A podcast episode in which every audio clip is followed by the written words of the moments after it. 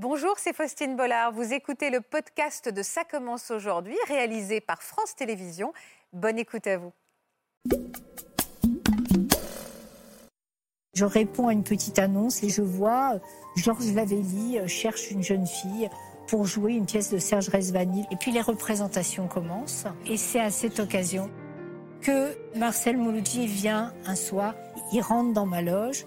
Et là, c'est un magasin entier de, comment vous dites, de choucrougnou. C'est des papillons dans le ventre. Non, non, mais c'est pas un choucrougnou. C'est mille choucrougnou. C'est explosion. C'est le feu d'artifice de choucrougnou. On a marché jusqu'à 2 heures du matin. Il me ramène devant la porte de mon père. Il me prend la tête. Il me dit Est-ce que je peux t'embrasser? Je dis oui. Il attend une minute. Il m'a dit Tu es sûr? Et là, j'ai dit oui. Et il m'a embrassé. Je me suis retrouvée assez jeune, euh, livrée un peu à moi-même. Et puis par hasard, donc comme j'étais passionnée par la danse, j'ai rencontré des musiciens. On faisait la première partie de son spectacle à Claude François. C'est comme ça que je l'ai rencontré. Il est venu se présenter à moi en fait en coulisses.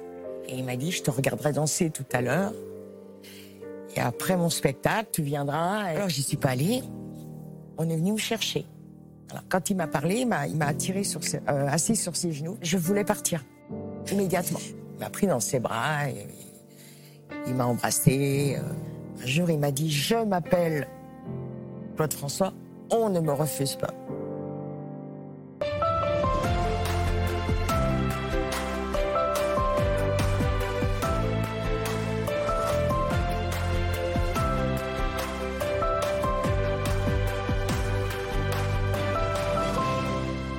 Tous et merci de nous rejoindre sur France 2. Nos invités n'étaient que des jeunes femmes lorsqu'elles ont croisé le chemin de deux célèbres chanteurs, on peut même dire deux icônes. Comment oublier une telle histoire 40 ans, voire 50 ans plus tard? Vous allez le voir, le souvenir de cette aventure, quelle qu'elle soit, est toujours aussi fort quand elles en parlent. Bonjour Nathalie Reims. Bonjour Faustine. Merci infiniment d'avoir accepté notre invitation et bonjour Christine. Bonjour Faustine. Merci également d'avoir accepté de nous livrer cette intimité, cette idylle que vous n'avez jamais oublié. D'ailleurs, Nathalie, c'est peut-être la première question que j'ai envie de vous poser. Si vous ne deviez retenir qu'une image, quand vous vous replongez comme ça dans votre histoire, une seule image qui illustrerait cette idylle?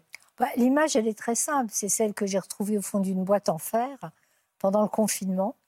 Ce Polaroid, ce tirage unique, a été fait par ma sœur Bettina Reims, qui est photographe, qui à l'époque commençait à être déjà très connue. Et en, fait, quand la photo est réapparue pendant le confinement, je me suis dit, euh, il est temps de publier les bancs. Marcel Mouloudji déjà, est-ce que euh, quelle image Vous avez une image de Marcel Mouloudji qui vous revient, vous, quand vous pensez à lui, euh, parce qu'on parle d'une icône. Hein un peu celle-là, d'ailleurs. Oui, oui, moi j'aimais beaucoup. J'ai un souvenir de lui, enfant. Il a tourné jeune enfant. Oui, il a eu hein. un destin extraordinaire. Il a eu, ce... il a eu une enfance très, très malheureuse. Il a eu un père, il est kabyle, il a eu un père algérien qui travaillait très très dur, une mère bretonne qui était vraiment maniaco-dépressive. À l'époque, on appelait ça folle et euh, qui passait son temps à être euh, interné. Mmh. Et il avait avec son frère une enfance misérable. Ça, c'est beau parce que c'est une photo de Bettina qu'elle a fait de, lui, de Bettina Reims, qui est une photo totalement euh, qui n'est jamais sortie en fait. C'est vrai qu'elle est très très. Et, et en fait, dès l'âge de 8 ans, il a été pris il a été pris sous son aile euh, par Prévert, par Desnos, par des gens extraordinaires. Il a commencé à tourner Les Disparus de Saint-Agile. Il a été mis en scène. Il a commencé à être acteur, puis il a été accueilli par Jean-Louis Barrault. Il a commencé à faire du théâtre. Il a rencontré Marcel Duhamel, qui est le créateur de la série Noire. Et puis son immense rencontre aussi avec Jacques Prévert. Et donc il est devenu l'enfant chéri de Saint-Germain-des-Prés. il s'est complètement extrait de sa condition euh, à partir de cette enfance. Et il s'est fabriqué ce destin alors que son, son, avenir ne pouvait être que misérable. On va donc parler de son destin et du vôtre à vous deux. D'abord, je voudrais qu'on se remémore cette période en images. On va découvrir comment le public vous a découverte à vos débuts sur les planches et puis donc vous allez nous raconter la naissance de cette euh, histoire d'amour entre vous. Nous sommes en 1977, Nathalie Reims a 18 ans et apparaît pour la première fois entourée de sa famille à la télévision. Il y a entre autres sa sœur, Bettina, future photographe, mais surtout son père, Maurice, académicien. La jeune Nathalie n'est pas encore connue, mais ne va pas tarder à l'être. Admise quelque temps plus tôt au Conservatoire d'art dramatique, elle se destine à devenir comédienne. On lui propose déjà de beaux rôles aux côtés de Roger Hanin dans Tartuffe ou encore de Maria Cazares dans La Menthe polaire. L'adolescente s'épanouit dans ce milieu artistique au gré des textes qu'elle interprète et de ses rencontres. Et alors qu'elle joue au théâtre de la ville, l'une d'entre elles va la bouleverser. Tu verras, on se rencontrera. Il s'agit de Marcel Mouloudji qui est venu la voir jouer ce soir-là et qui ne la laisse pas indifférente.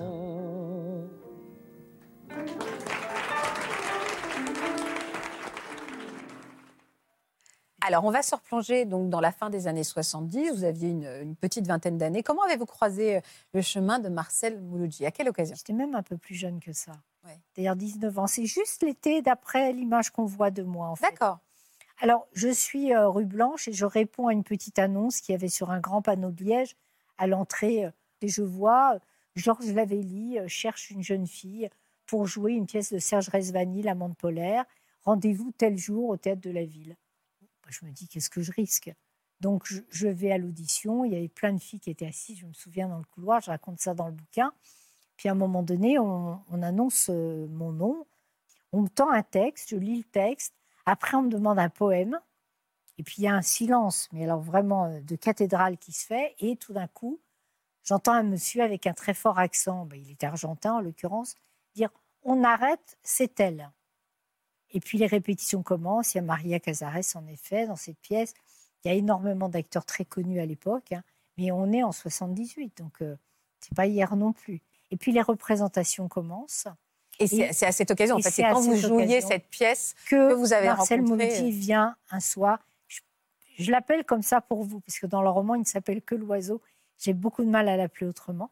Mais il rentre dans ma loge et là, c'était un magasin entier de, comment vous dites, de schroukrouniouf. De, de Ça me touche de voir que vous regardez l'émission. C'est des papillons dans le ventre. Non, non, mais c'est pas un schroukrouniouf. C'est mille schroukrouniouf. C'est explosion. C'est le feu d'artifice de schroukrouniouf. Est-ce que lui, vous pensez que ce coup de cœur, coup de foudre, ces schroukrouniouf en puissance ont ah été réciproques? Ah ben oui. Ah ben oui. Enfin, je l'ai vu dans ses yeux, mais il était tellement coquin. Puis je pense que je pense qu'il aimait bien les filles, hein, quand même. J'avais 18 ans, mais je n'étais pas naïve non plus. Et euh, je lui dis, vous savez, euh, la chanson de vous que je préfère, c'est Faut vivre. Alors, euh, il éclate de rire et il me dit, mais c'est une chanson bien triste pour une fille de votre âge. Et je lui dis, oui, mais il ne faut pas se fier à l'âge. Vous voyez déjà, maligne. Hein, maligne, oui, bien sûr. Et, et là-dessus, il me dit, vous avez bien relâche lundi? Je dis oui. Il me dit, bah, je chante à la Villa d'Est pour venir. Voilà. Ça donnait quoi Faut vivre. Euh, euh, je demande à Pauline, notre réalisatrice, est-ce qu'on l'a Faut vivre en. On a même un petit, on a quelques images de cette chanson. J'avais envie de nous la, se la remémorer.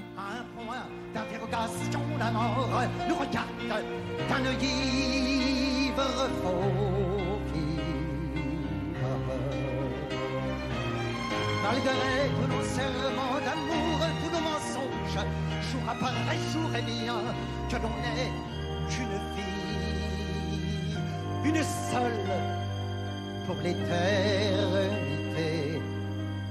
malgré qu'on la sache ratée. Faut vivre.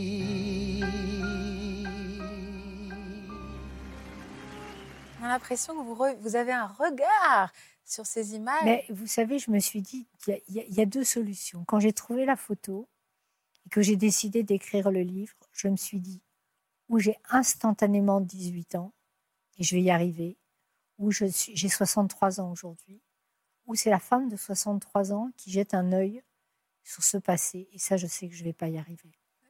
Et alors, ce qui s'est passé, c'est que j'ai commencé à écrire, j'ai commencé à réécouter les chansons, j'ai commencé à me replonger, et alors là, je trouve Schrognouf. Euh, Tout est revenu. Alors, ah non, mais là, mais, j'aurais voulu qu'il revenait au coin de la rue. il me disait fais tes valises. Vous auriez été à nouveau amoureux. Ah, je partais.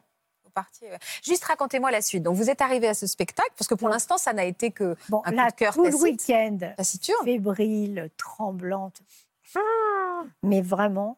Et le lundi, j'arrive toute seule, toute, toute euh, émue à la Villa d'Est. Il avait visiblement prévu. On m'assied dans une c'est un cabaret, en fait. Vous voyez, c'était un peu comme le Don Camillo, mais un peu en plus chic. C'était ce qui, ce qui s'appelait à la- à l'époque des, des cabarets où en même temps on prenait un verre et on chantait. On m'installe à une table dans un petit coin et puis euh, bon, il arrive sur scène, il commence à chanter. Voilà. La- moment de faux vivre, évidemment. Bon, il se tourne vers moi et il me la chante à moi. Et euh, on me fait dire, euh, Monsieur Mouloudji a demandé que vous l'attendiez. On a marché jusqu'à 2 heures du matin. À un moment donné, il m'a pris la main. Il a commencé à me raconter sa vie. Il a été très honnête depuis le début. Il m'a dit, écoute, j'ai une compagne qui est très jalouse. Ça s'avérera vrai à un moment, même si on ne va pas tout raconter. Et en plus, j'aime beaucoup les femmes, ce qui était très honnête. hein. Donc, il m'a dit, euh, réfléchis bien. Donc, il sa- vous saviez qu'il ne vous proposait. C'était une histoire d'amour, selon vous, vous avez Ah vécu? oui, oui. Vous saviez je qu'il ne vois- vous- je- je- à la fin, on le sait. en fait, Ouais. C'était une histoire d'amour. Mais, donc, on fait le tour de Paris. Ouais. Et puis, puisqu'on va être sur le consentement cette fois-ci, puisque le consentement est C'est une vraie question qui se pose. Elle se posera avec Christine, vraie, évidemment. vraie question, il me ramène devant la porte de mon père, où j'habitais. Et devant la porte cochère, il me prend la tête. Il me dit Est-ce que je peux t'embrasser? Je dis oui. Il attend une minute. Il m'a dit Tu es sûr Et là, j'ai dit Oui. Et il m'a embrassé. Là, Vous étiez majeure, oui, une jeune majeure. femme. Ah oui, j'étais totalement majeure. Mais j'étais majeure et mature. C'est-à-dire Oui. que, vous vous rendez compte, je travaillais depuis l'âge de 15 ans. J'étais déjà une femme et euh, j'étais indépendante. J'étais indépendante financièrement. Je voulais être libre. Là, vous me parlez de votre âge, surtout parce qu'il y avait une grande différence entre vous deux. Ben Euh, il- il avait 57 ans. Il avait 57 ans. Combien de temps après vous avez vous vous êtes revus dans un cadre une fois que ce baiser a été échangé Combien de fois combien de temps après vous vous êtes revus dans un cadre plus intime? Alors, il faut dire un truc très, très euh, sommaire, mais c'est qu'on ne se rend pas compte aujourd'hui, mais il n'y avait pas de portable. Tout simplement. Donc, correspondre. bah, il fallait il fallait appeler votre parce qu'en plus vous habitiez chez vos parents. Alors, à- non, ma mère n'était plus là. J'habitais avec mon père. Donc, bon, il y avait deux téléphones dans l'appartement. Il y avait un téléphone sur le bureau de mon père qui avait 12 000 maîtresses et qui se précipitait sur le téléphone dès que ça sonnait, de peur que je décroche. Il y avait un téléphone dans la cuisine et moi, j'avais ma chambre un peu plus loin. On était séparés, c'était grand. Et puis, euh, il y avait un téléphone à la Villa d'Est parce qu'évidemment, il n'était pas question que je puisse appeler chez lui. Et puis, quelques jours après, je trouve un- ma, ma gardienne, je rentre et elle me dit il y a un mot pour vous. Bon, j'ouvre le mot dans un état. et C'était lui. Il disait quoi? Et il me disait euh, euh, qu'il avait envie de me revoir, qu'il avait été très marqué par cette première euh, rencontre et qu'il me proposait de le, rencon- de le, le retrouver euh, à 17h au coin de la rue de Provence, dans un café. Et donc on a parlé, etc. Et il m'a dit Est-ce que je t'emmène plus loin? Et moi j'ai dit Oui. Et il m'a dit, euh, encore une fois, il m'a dit tu peux décider, euh, même une fois qu'on y est, de changer d'avis. Je lui ai dit non, je ne changerai pas d'avis. Donc on a bu le café, je l'ai suivi, puis il avait un bureau. Euh, Une garçonnière quoi. C'est ça. je suis rentrée et là, il m'a dit euh, alors, et je lui ai dit euh, je suis dans la, je suis dans les bras de l'oiseau puisque je l'appelais déjà l'oiseau. Ouais. Il m'a dit alors, tu es d'accord pour voyager avec l'oiseau? J'ai dit oui. On va pas aller plus loin.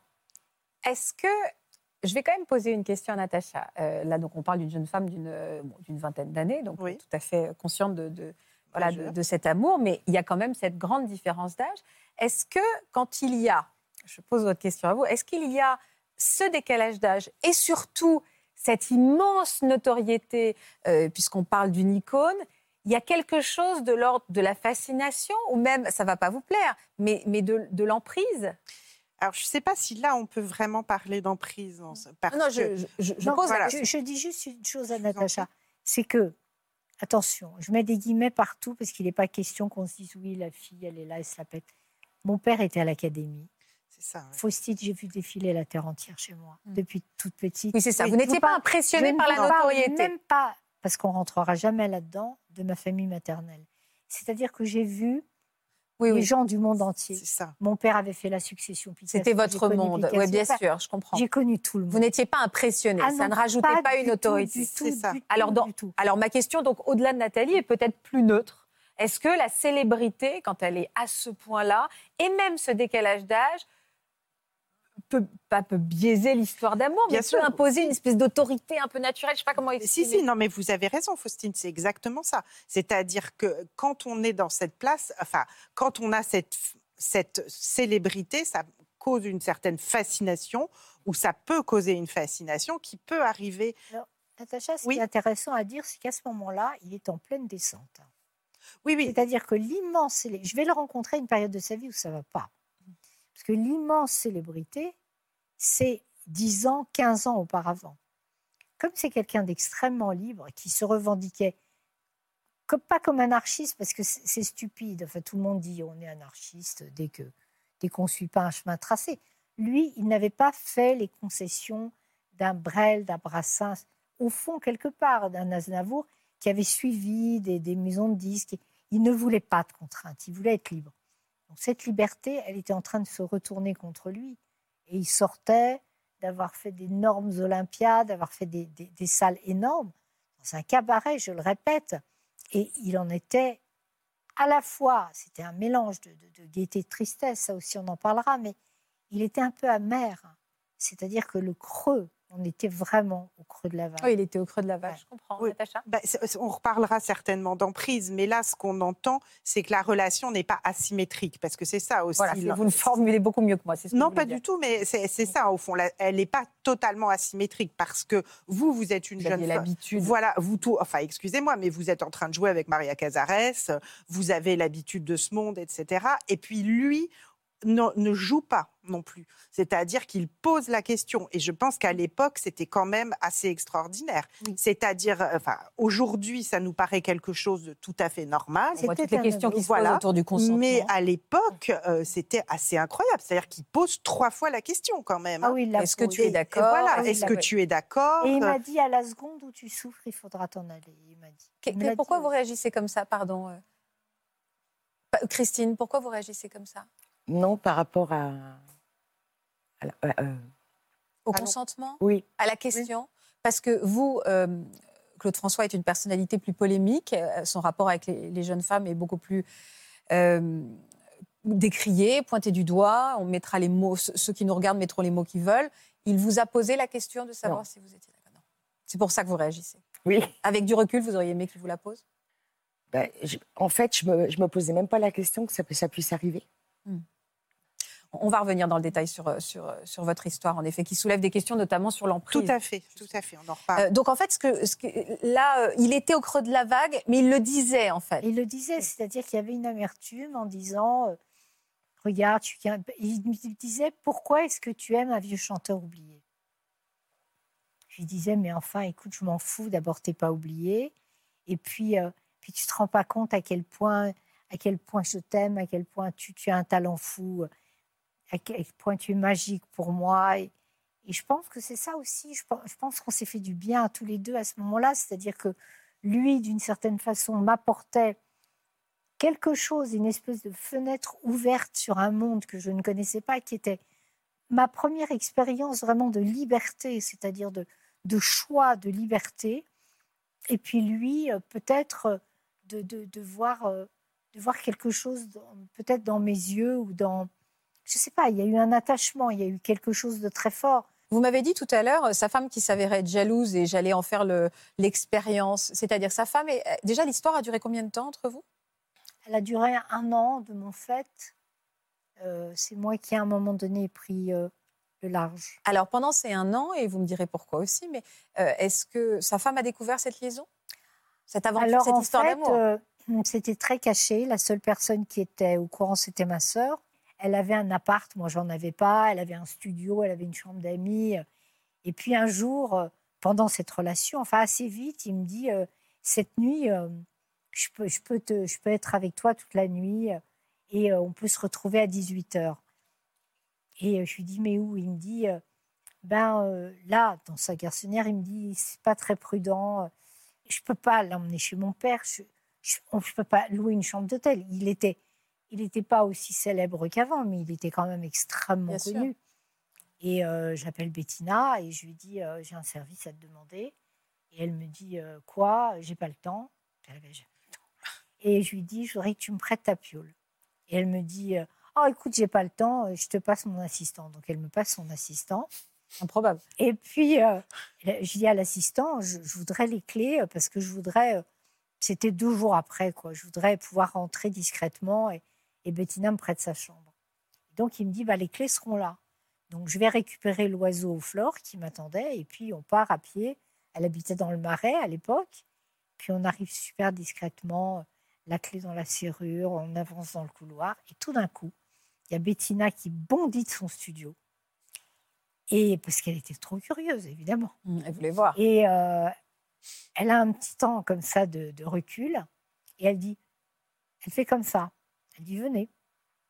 Et puis dans son studio qui était immense, c'était grand comme ça, je pense, il y avait un- un- une grande, grande feuille, une toile de fond qui était comme un ciel d'orage, euh, à la fois euh, gris et, et blanc. Elle me dit, vous vous mettez au fond et puis vous vous installez comme vous voulez. Elle a fait un Polaroid. Ah, Et le on a voilà. découvert là. C'était grisant. Vous, vous insistez sur le fait qu'il fallait se cacher. C'était douloureux ou grisant? Non, c'était douloureux. C'était douloureux parce que j'aurais. Enfin, je crois qu'on est toutes pareilles. Est-ce que quand on est amoureuse, on n'a pas envie un peu de le dire au monde entier Bah bien sûr. Ben oui. On est fiers. Ben, D'abord, moi, j'étais très fière. Et puis, euh, oui, c'était douloureux parce que je venais chercher là une reconnaissance. Bon, ça, ça a été un peu le problème de toute ma vie. C'est-à-dire que. On va, va- on va pas se, se réallonger, vous et moi. hein, mais, euh, mais oui, c'est un problème de reconnaissance. Vous avez eu envie, vous auriez eu envie qu'il quitte sa- son épouse. Vous l'avez espéré? Bien sûr que oui. Et elle a été au courant donc de cette Alors donc, on échange, on se voit, on échange les lettres, les machins. Il m'appelle au théâtre, je laisse des messages à la Villa d'Est. Et puis je pars tourner euh, un téléfilm pour. euh, C'était quoi à l'époque? Euh, France 2 Ouais, je... Antenne 2 peut-être. Antenne 2, 2. Antenne je 2. pense, oui. Euh, sur la vie de Gaston Coutet. Je ne sais pas si ça vous dit quelque chose. C'est un poète libertaire euh, de l'époque. de- C'est à peu près comme Aristide Bruand, vous voyez. Mhm. Et puis, euh, il sait que je vais partir pour 15 jours de tournage. Et il me dépose chez La Gardienne Mhm. le dernier livre qu'il a écrit, parce qu'il a écrit plusieurs romans. Il a, été, il a été pris sous son aile pour le premier roman par Jean-Paul Sartre et Simone de Beauvoir, édité par Simone de Beauvoir, qui le corrigeait. Voyez, son destin est incroyable. Ouais. Et d'ailleurs, son premier roman, qui s'appelle Enrico, qui raconte son enfance, il va le dédier au castor, qui est le nom euh, que donnait Sartre à Beauvoir. Et donc, euh, il me dépose, chez la gardienne, euh, son dernier livre qui va sortir, qui s'appelle Le pied à terre, qui est l'histoire euh, rocambolesque d'un prof de chant qu'il a connu d'ailleurs, et qui essaye de faire des petites escroqueries pour arriver à se trouver un petit coin de, un petit pied à terre au Père Lachaise. C'est d'ailleurs là où l'oiseau est, au Père Lachaise, dans un petit coin fleuri. Et donc, je lis le livre dans le train, j'allais à Main-sur-Loire. Et je lis le livre dans le train, et le soir, dans ma chambre, on tournait que le lendemain, je lui écris une lettre. Alors, heureusement, ce n'était pas une lettre trop Engageante? Engageante, mais enfin, on sentait que. Voilà. Oui, qu'il ne, c'était- ce n'était pas de l'amitié. Et c'est cette lettre qu'elle Voilà. a Et, découverte. et il- c'est pas de ma faute. Je l'envoie à la Villa d'Est. Il la garde, la lettre. Évidemment, il lui fait les poches. Et là, Et elle a elle tombe sur la lettre. Et alors, est-ce que- est-ce qu'il y avait matière à ce que vous- votre histoire soit immédiatement découverte ou il pouvait avoir un doute et il a surfé dessus? Ben, il a surfé dessus. Enfin, je pense qu'une fois qu'on aura tout raconté, il n'y aura plus aucune raison que les gens achètent le livre. Mais moi, ça ne me gêne pas de, de- de- de tout raconter. Mais je veux dire que là, on se retrouve. On se retrouve. Il me, fait- il me dépose un mot. On se retrouve. euh, bon, on est, euh, on est allongés tous les deux. Euh, Il y, a deux, y a deux lampes de chevet. Il y a des, il y a des foulards euh, comme ça sur les lampes de chevet. Puis je commence à dessiner des ombres chinoises sur le mur. Puis tout d'un coup, je sens qu'il est sombre, que, parce qu'il changeait beaucoup d'humeur en fait. Mhm. Et je lui dis Qu'est-ce que tu as? Il m'a dit euh, J'ai un, j'ai un souci. Je lui dis C'est quoi ton souci? Et il m'a dit Je ne dirai pas son prénom à elle, parce que par respect pour, pour elle. Il me dit euh, Elle est tombée sur la lettre. Je dis pourquoi tu as gardé la lettre? Et il me dit euh, oui, euh, j'arrivais pas à m'en séparer. Bah oui, on jette pas une lettre d'amour. Et bah, si j'avais pas compté, il l'aurait jeté. Hmm. Et je lui dis oui. Et je lui dis alors, qu'est-ce que je peux faire? Et il me dit, il faut que tu viennes déjeuner à Suresnes. Il faut que tu la rassures. Chez eux? Oh, Il a fallu que vous rassuriez sa femme et vous l'avez fait? Évidemment. Comment vous avez Bah, comment- C'est-à-dire que à partir de là, je l'ai pris dans mes bras et je lui ai dit, mais bien sûr, je ferai n'importe quoi pour toi. Donc vous êtes retrouvé à déjeuner chez euh, votre votre Alors, c'était la semaine d'après. Je suis partie en mission pour, euh, pour le rassurer. pour le rassurer et pour la, La rassurer, elle. Et donc, j'arrive euh, comme une première communiante à peu près. Et euh, tout de suite, je comprends, parce que j'ai compris très tôt la vie et parce que j'ai fait du théâtre et parce que j'ai de l'expérience, je comprends très tôt qu'il va falloir que je prenne le problème à l'envers, que je prenne les devants et que je lui parle d'elle. Parce qu'elle est comédienne, mais elle n'est pas très connue. Mm. Elle a fait surtout des hauts théâtres ce soir, elle est très complexée. Et je me jette sur elle et je lui fais un panégyrique de sa carrière alors, que je connaissais de A à Z. Il avait les enfants? Vous les aviez vus les enfants à ce moment-là? pas du tout, parce que les enfants, on va y venir après. Il a eu deux enfants de deux femmes différentes. Il n'a pas vécu avec la mère de Grégory, il a vécu un peu avec la mère d'Annabelle. Mais il a été un père, mais absent, mais au-delà de tout. Puis ça, on y reviendra après. Non, ils n'ont pas eu d'enfants ensemble, et en plus, elle était terriblement méchante avec les enfants, évidemment. Mais ça, je le ne saurais qu'après le livre. Et donc, bon, je, me, je veux dire, je, je- je suis candidate chez Miss France. Là. Je, récupère toute la bonne éducation qui est la mienne. Je ne vous raconte pas la scène parce que Elle est dans le livre. elle est dans le livre et qu'elle est particulière.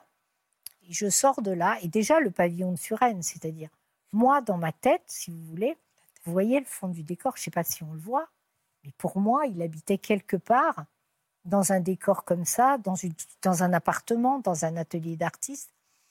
Et je me retrouve dans une petite maison à Suresnes, un petit pavillon, euh, euh, je ne sais pas comment vous dire. Mais qui ne faisait pas autant rêver que, Ben, que sa personnalité non, et que son aura. Mais, mais ni, que, ni que sa piole, hein, ni que son, sa garçonnière. Et là, je trouve un intérieur, euh, des petits napperons, des petits objets en verre. Désuet, quoi. Pas du tout. Ouais, non, mais à pas du tout. Et je comprends, je comprends que puisqu'il a été tellement maltraité par sa mère, mais il est terriblement maltraité par elle.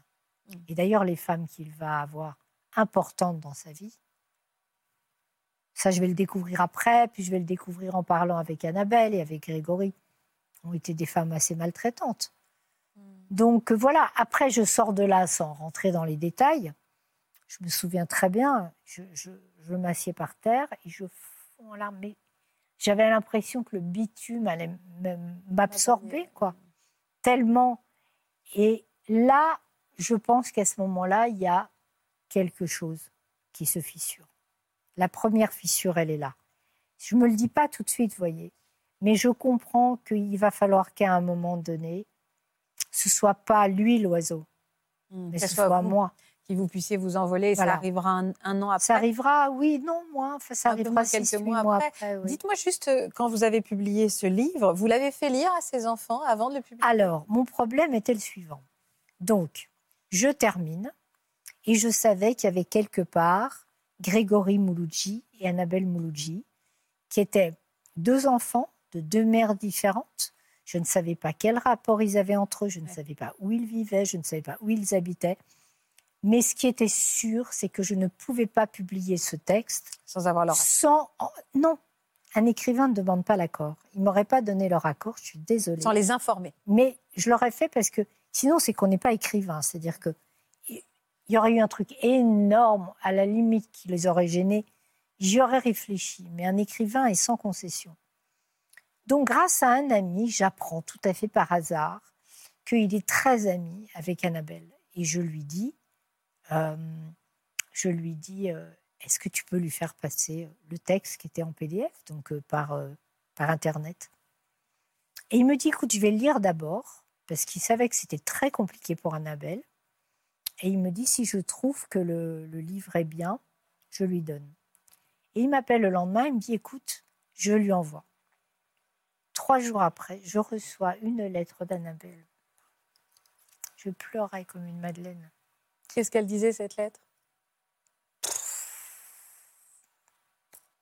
Elle disait que j'avais rendu le père qu'elle avait eu, le père qu'elle aurait rêvé d'avoir, celui qu'elle n'a pas connu, euh, qu'elle a entreaperçu, mais sans vraiment pouvoir en profiter. Et euh, elle a écrit un livre sur lui qui s'appelle La petite coquelicot. On sent déjà euh, que ça a dû être très dur. Et puis, euh, elle me demande si elle peut l'envoyer à son frère qui vit aux États-Unis, à Grégory. Je dis oui, bien sûr. Et puis là, euh, là, elle l'envoie à Grégory. Alors là, la lettre de Grégory, alors là, c'est extraordinaire aussi. Et lui me dit qu'il retrouve le père qu'il a eu dans les moments intimes. Donc, là, ça, y est, je suis légitime. Oui, c'est ça, en fait. Ça y est, ça y est. Ils, ça y est. ils ont légitimé Je- votre histoire d'amour. Voilà, Et je- vous, vous avez fait un peu revivre leur Et, père. et- et moi, je me dis, à partir de là, il peut se passer ce qui peut se passer avec le livre, c'est pas grave. Je, je suis légitime. Ce problème de légitimité, c'est c'est de ça dont il faudrait parler plus que du reste. C'est qu'aujourd'hui, 23 ans après des- mon métier d'écrivain, je ne me sens toujours pas légitime. C'est ça mon problème. Hmm. C'est le problème de ma vie, ça. Oui, ils arrêtaient d'être une femme de l'ombre. Enfin, ça, à la lumière et, cet amour était reconnu. Et puis, il y a ça. la légitimité des enfants, ça, je crois que Et ce qui est beau, c'est qu'on s'est retrouvés. Il y a eu deux choses magnifiques. D'abord, Annabelle sort chez Léo Cher, mon éditeur, son premier roman en juin. Et puis, euh, j'ai déjeuné avec tous les deux encore la semaine dernière, parce que Grégory part aux États-Unis. Et puis, le soir, euh, devant ma porte, j'avais un énorme bouquet de roses rouges, mais énorme. Et sur un petit mot, il y avait écrit euh, C'est papa qui, de quelque part, t'envoie ce bouquet Oh, de fleurs. joli, dis donc. Intelligence de cœur de ces Oui, tout enfants. à fait. hein, euh, en Euh, avec tout notre amour, Annabelle et Grégory. Oui, bah, la légitimité, Là, c'était elle est là. Vous étiez, bah, la légitimité, elle est là. Oui. alors que l'histoire n'a duré qu'un an. Mais voyez la force de l'écriture, c'est pas à, à vous que je vais dire ça, Mm. qui vivez avec un écrivain. Mais la force de l'écriture. Mais on est, on est, euh, on est les plus forts. Vous l'avez revu avant sa mort? Dans quelles circonstances? Vous voulez tout savoir. Tout. Non, est-ce que vous l'avez beaucoup revu ou vous l'avez revu longtemps avant sa mort? Je l'ai, Il est mort euh, en 94 je deux ans, hein. deux ans avant sa mort. Euh, eh ben, il y avait des portables à cette époque, et puis il m'a trouvé. Et j'entends, euh, c'est l'oiseau. Et ça faisait 20 ans, non, 15 ans, je ne sais plus. Je dis oui, qu'est-ce qu'il y a? Il me dit, est-ce que je peux te voir? Et Je lui dis oui, évidemment, bien sûr. Alors il me dit, au flore, mais oui. Et j'arrive, il avait, euh, il avait toujours son caban. Et puis, je le trouve terriblement changé. Parce que, vous savez, là, il a 57 ans, mais on dirait un jeune homme aussi, je trouve. Enfin, il a quelque chose de tellement juvénile en lui. Et puis, euh, je retrouve quelqu'un de très amaigri, de très changé. Malade, oui. Et il me dit, voilà, euh, je voulais te revoir parce que je suis malade. Je ne sais pas pour combien de temps j'en ai, mais je voulais pas partir sans, sans qu'on se revoie. Et la dernière scène que je ne raconterai pas, Faustine, non. C'est quelque chose qui se passe sous une porte cochère, on peut imaginer. Et puis je, je l'ai regardé partir. Il a relevé le col de son caban et puis Et vous l'avez jamais revu Non. En effet, c'est romanesque. hein. Follement. Et euh, le jour de ses obsèques, comme je connaissais personne, eh ben évidemment, j'ai pas pu y aller. Ben oui, c'est ça, vous n'étiez pas légitimé. à ce J'aurais été à quel titre? Et puis surtout, elle, elle était là. Bah, bien sûr. Donc euh, ça voulait dire qu'est-ce que je faisais là? Et puis euh, j'y suis allée l'après-midi. Et puis là, bon bah, là, euh, C'est dur, ça, hein, de ne pas être, de ne pas pouvoir Oui. être présent au, à l'adieu officiel, c'est-à-dire d'être dans l'ombre même post-mortem, quoi, d'être Oui. dans l'ombre même après. C'est très difficile. oui, mais oui. regardez, Bah, Aujourd'hui, tout est réhabilité et je comprends à quel point ça peut faire du bien. Est-ce que justement de se faire, euh, d'être légitimé comme ça euh, 30 ans plus tard, ça guérit de sa blessure intérieure ou ça rapproche de l'homme aimé? Rapprocher de l'homme aimé, visiblement, puisque vous expliquez extrêmement bien que vous n'êtes pas dans la nostalgie. Ah, je suis dans, je suis, Vous êtes j'ai dans. 18 ans. Voilà, vous avez 18 ans et euh, vous êtes là, les sentiments sont là comme au premier Ah, jour. vraiment. Donc je pense que oui, ça rapproche clairement. Après, est-ce que ça répare Probablement un petit peu, probablement Bah, un ça- peu? Ça bon, je me suis réparée depuis, hein, quand même. Non, mais j'ai eu plein de. Non, très peu d'ailleurs. Mais je me suis toujours mis toujours dans des situations un peu bancales, c'est-à-dire souvent, mais euh, bancales avec des hommes libres, hein, mais où j'ai toujours gardé un, un chez moi, comme si j'avais peur totalement de m'en remettre à l'autre. Euh, il y avait toujours comme ça. Cette une- histoire a été fondatrice dans votre vie amoureuse. Oui, aussi. bien sûr, Mm. évidemment. Mais, mais en tout cas, si les enfants m'ont légitimé, voilà, je dirais. L'écriture m'a m'a permis, comme je dis, de publier les bancs, parce que je me suis dit, après tout, euh, c'est mon histoire, et puis je suis écrivain. Moi, vous savez, je recycle tout. hein. Moi, tout ce qui m'arrive, j'ai recyclé ma mère, mon père, mon frère. Je recycle tout le monde, moi. C'est-à-dire que c'est ma matière. Oui. C'est ma matière, euh, c'est ma terre à moi, quoi, de fabrication. Donc oui, après les enfants, oui, m'ont légitimé, bien sûr. Vous allez voir que Christine va vous donner matière à réflexion aussi à travers cette histoire. Cette histoire d'amour avec Claude François. euh, Est-ce que cette relation vous a fait souffrir, Christine? Et Est-ce que si c'était à refaire, vous referiez la même chose? J'ai pas eu, enfin, ça n'a pas été une relation voulue déjà, euh, dès le départ. Donc, euh, Ça veut dire quoi, une relation voulue? ben, c'est le hasard qui m'a fait le- le- déjà le rencontrer. Ah oui. Je sortais vraiment de la campagne, un tout petit village de campagne. Ouais. Euh, j'étais absolument pas. euh, j'étais très très loin de, des paillettes. showbiz, des euh, paillettes. Ça, Ben, ju- justement, vous savez quoi? On va voir ça. Déjà, cette histoire a duré combien de temps? Six ans. Alors, vous étiez très loin de tout ça. Quelques images, on va voir, de Claude François qui déchaînait les foules. hein. Euh, Il était au sommet de sa gloire, lui, à cette époque-là. Regardez.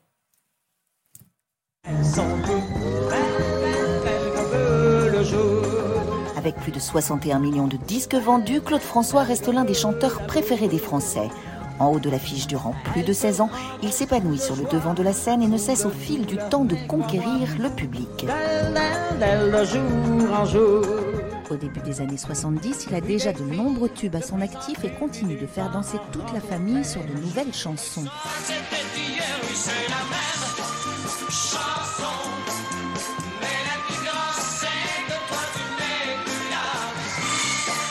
Pendant ses concerts ou encore en bas de chez lui, le chanteur ne cesse de déclencher un énorme engouement. Il enchaîne les salles, les succès, les émissions de télévision et attire à chacun de ses déplacements des fans inconditionnels.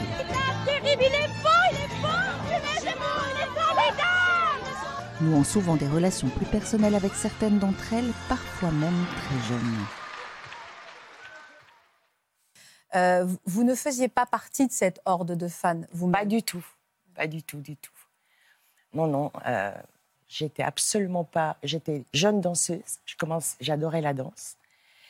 Et puis, euh, j'ai. En fait, j'ai eu un abandon aussi assez, assez adolescente. Une nuit, ma mère nous, a, nous a enlevé mon frère, ma petite sœur et moi. C'est-à-dire qu'on a quitté la maison en pleine nuit. Elle est partie avec euh, son, nouveau, son nouvel amant. Et euh, donc, j'ai pas revu mon père pendant des années. Et puis, ma mère m'a rapi- m'a rapidement euh, mise à la porte pour vivre sa vie de femme. Voilà.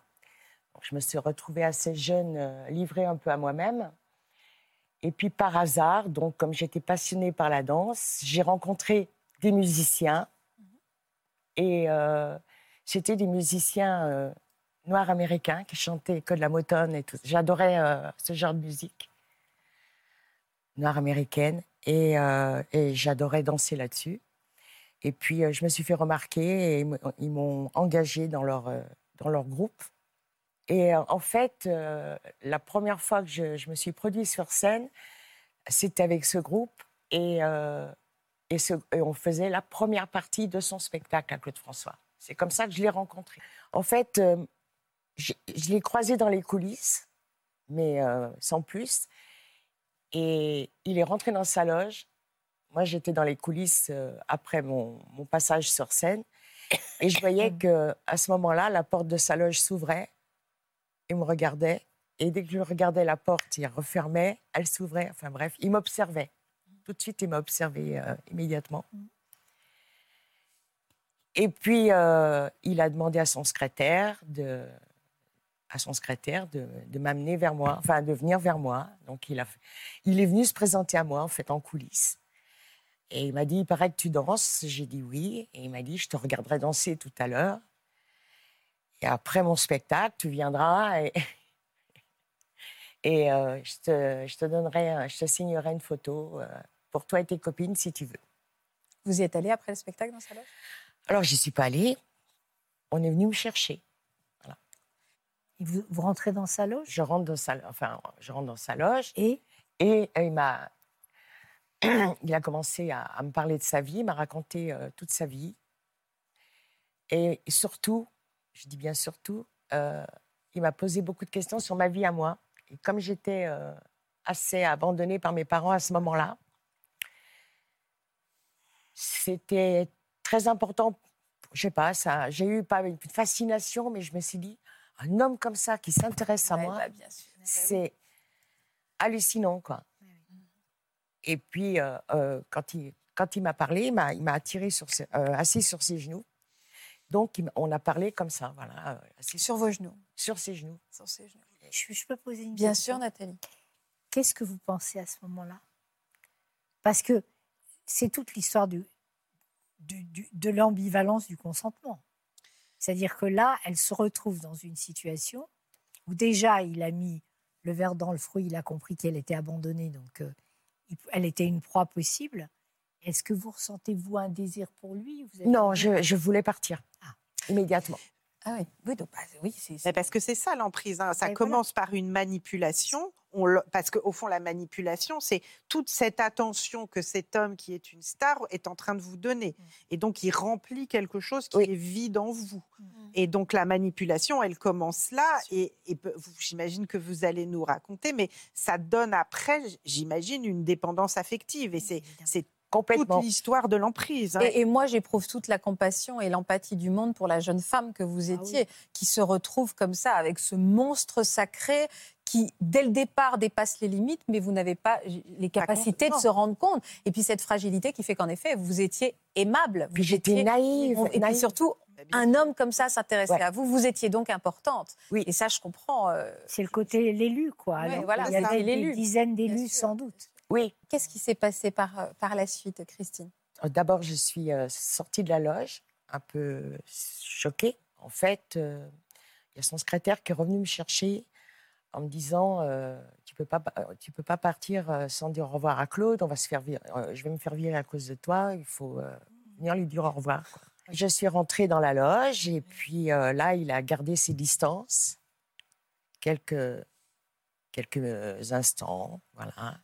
Et puis après, il m'a- pris dans ses bras et il m'a embrassé. euh, Et? Et la suite,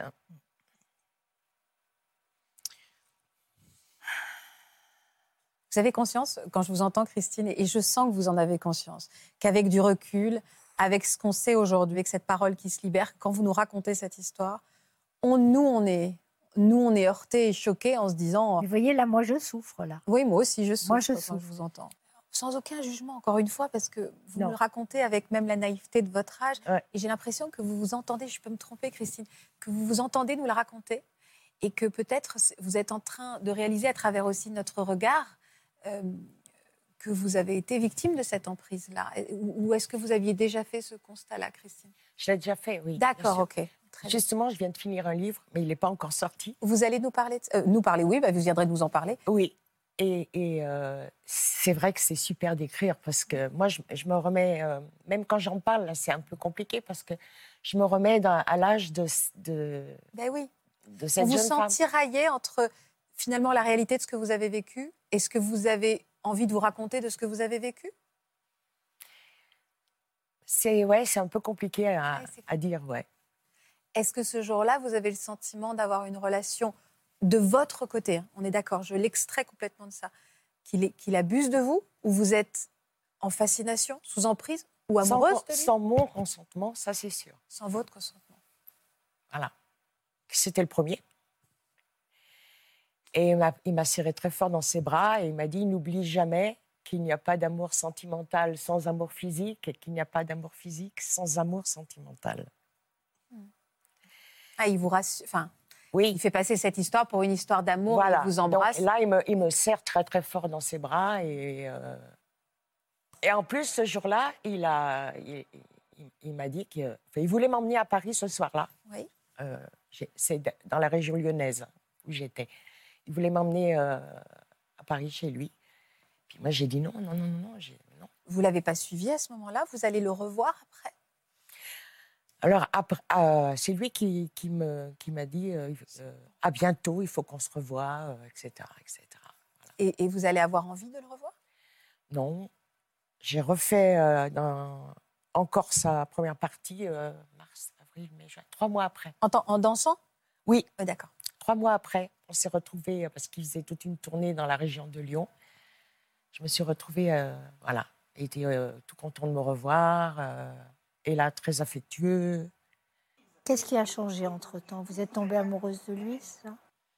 Si je suis tombée amoureuse, Bah, Entre-temps, le fait d'avoir l'impression... bah, j'étais impression, vraiment, mais- euh, j'étais vraiment, j'étais vraiment très, très, ouais, très perdue à l'époque, très pense, seule, oui. vraiment.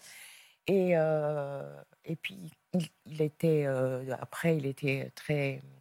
Oui, mais to- trois mois après, c'est-à-dire sans un signe pendant trois mois. Il n'y avait pas eu de signe entre... Le... Bah non, parce que ça a été euh, de nouveau le hasard trois mois après, quand je l'ai revu. Hmm, Enfin, sa première partie. Et puis, on n'a jamais envie de s'avouer que c'est pas une relation d'amour, mais que c'est une relation d'emprise. On n'a pas envie complètement. Il y a une partie de nous. Alors, il y a une partie qui sent qu'on est abusé. Euh, et cette partie, elle est un peu sidérée. Et puis, il y a l'autre partie qui veut pas se l'avouer et qui a envie que Il y a ce une soit- histoire. qu'il y ait une histoire. Qu'est-ce C'est- que vous C'est pas ressentez possible, au fond. Exactement, c'est une forme de Oui. déni. Qu'est-ce que vous ressentiez, vous, euh, en sa compagnie, dans l'attention qu'il vous donnait? Qu'est-ce que vous ressentiez, vous, dans votre cœur de jeune femme? Bah après, je me suis, enfin, je m'y suis attachée euh, Oui, oui, je comprends. très fortement. Et puis, euh, comme j'étais euh, danseuse, j'admirais, euh, euh, j'ai commencé à admirer, L'artiste. à, à admirer euh, l'artiste vraiment. euh, C'était fascinant. Après, heureusement, j'ai j'ai été chanteuse. J'ai fait, euh, j'ai eu une petite carrière d'imitatrice aussi pendant quelques années. Il n'a pas voulu que vous deveniez Claudette? Si, dès le début, il m'a demandé. Mais j'étais pas mûre, j'étais pas prête, j'étais pas, je voulais pas. Vous diriez qu'en six ans, vous l'avez vu combien de fois? C'était vraiment va- varié. Enfin, en une année, on pouvait se voir euh, trois fois, euh, une fois par mois. Après, pendant six mois, je ne le voyais plus. Après, euh, Est-ce que, avec, avec- oh, pardon, oui, oui, pardon. est-ce que vous étiez avec du recul, ah, parce que vous me dites que vous y êtes attachée fortement, ce que je- ce qu'on- est-ce que vous étiez amoureuse de l'homme ou amoureuse de l'attention que cette personnalité hors norme vous portait et donc qui remplissait votre cœur fragile et vide C'est-à-dire qu'après, il était, euh, quand il n'était pas Claude François, il était, euh, c'était un, il était fragile lui aussi euh, dans l'intimité. Il était, il avait un côté très, très triste. Mhm. Il a vécu aussi des, des choses très dures dans son enfance.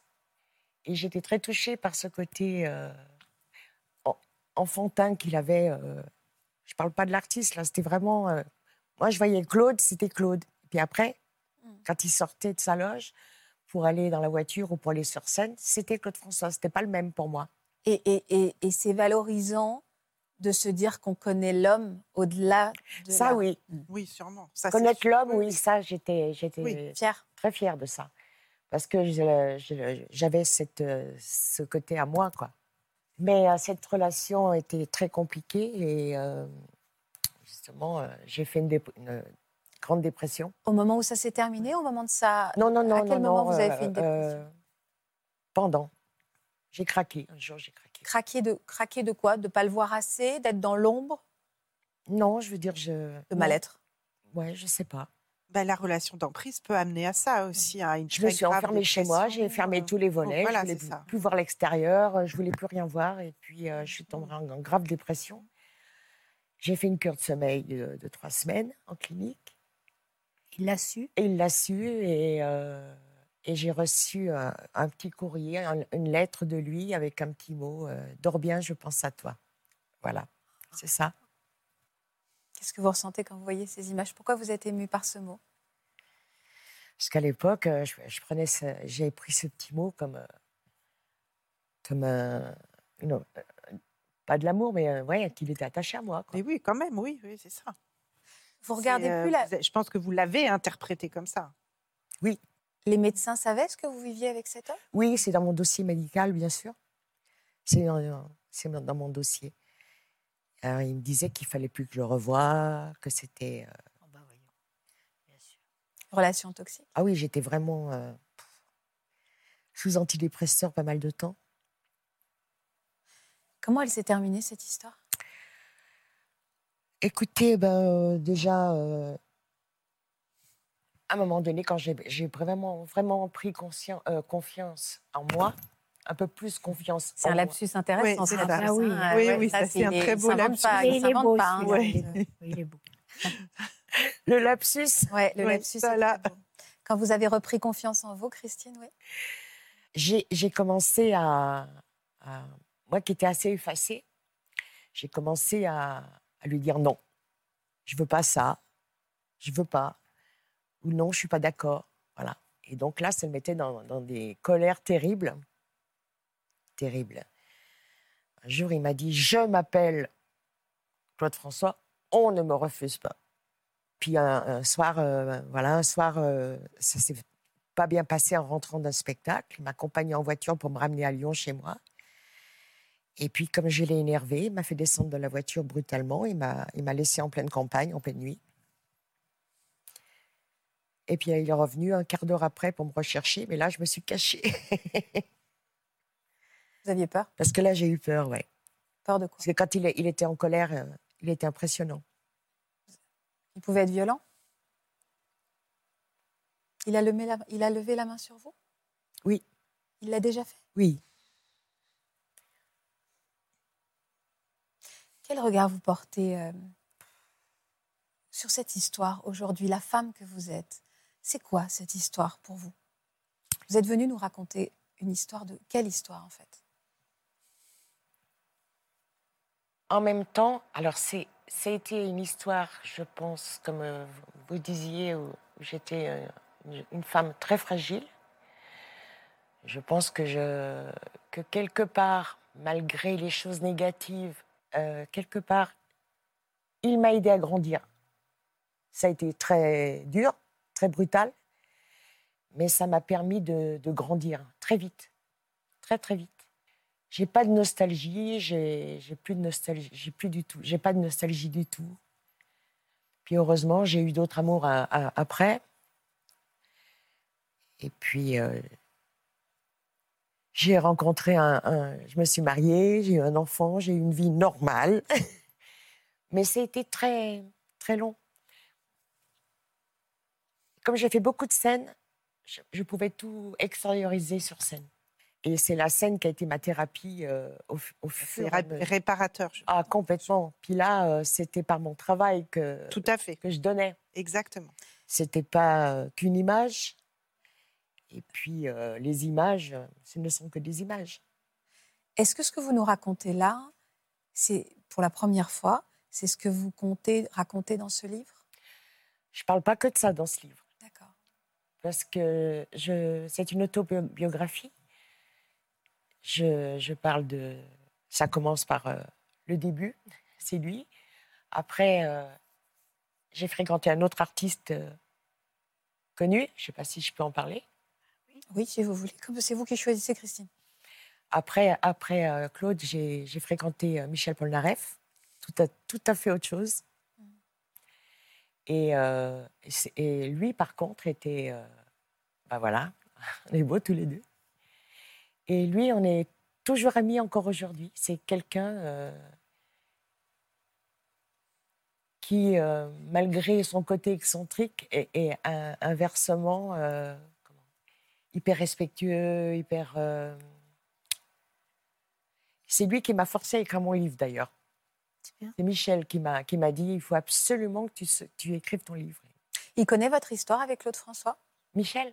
Ouais. Oui, bien sûr. Il sait ce qui s'est vraiment passé? Oui, oui, oui, oui, il sait tout. mais il me connaît. euh, ça fait.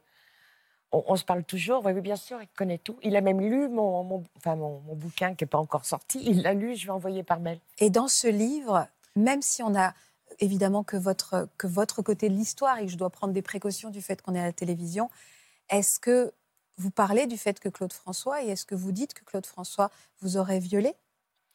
Je, je n'emploie pas ce mot-là. Alors c'est quoi le mot que vous utilisez?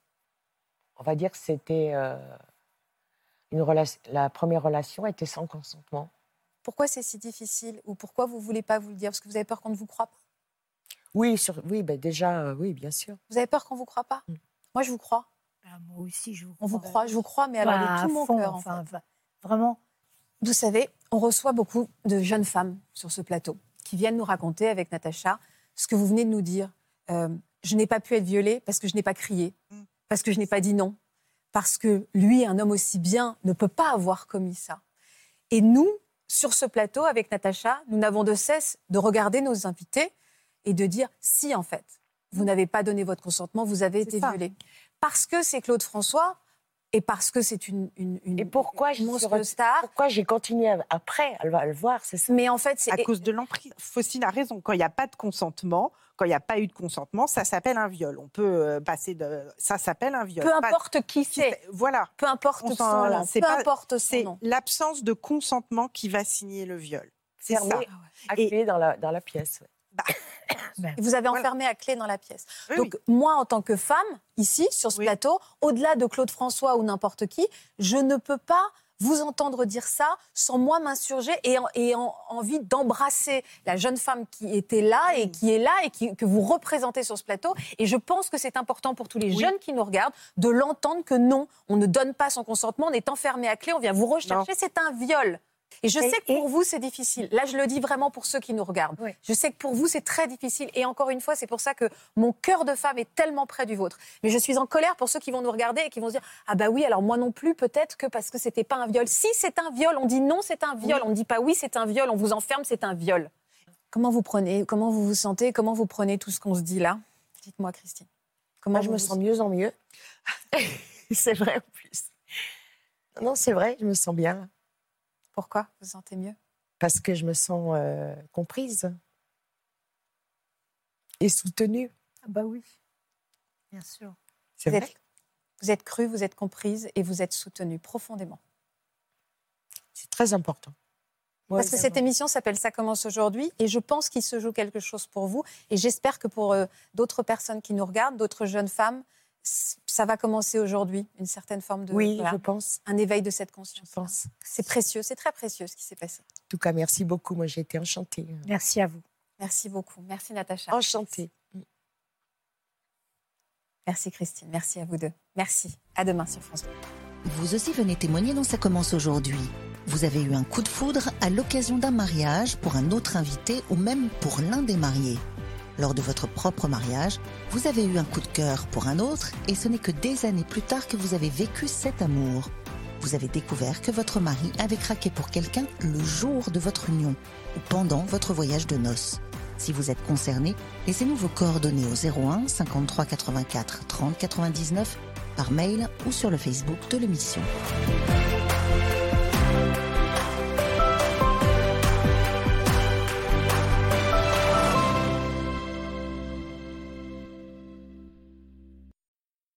Voilà, j'espère que ce podcast de Ça commence aujourd'hui vous a plu. Si c'est le cas, n'hésitez pas à vous abonner. Vous pouvez également retrouver l'intégralité de nos émissions sur France.tv.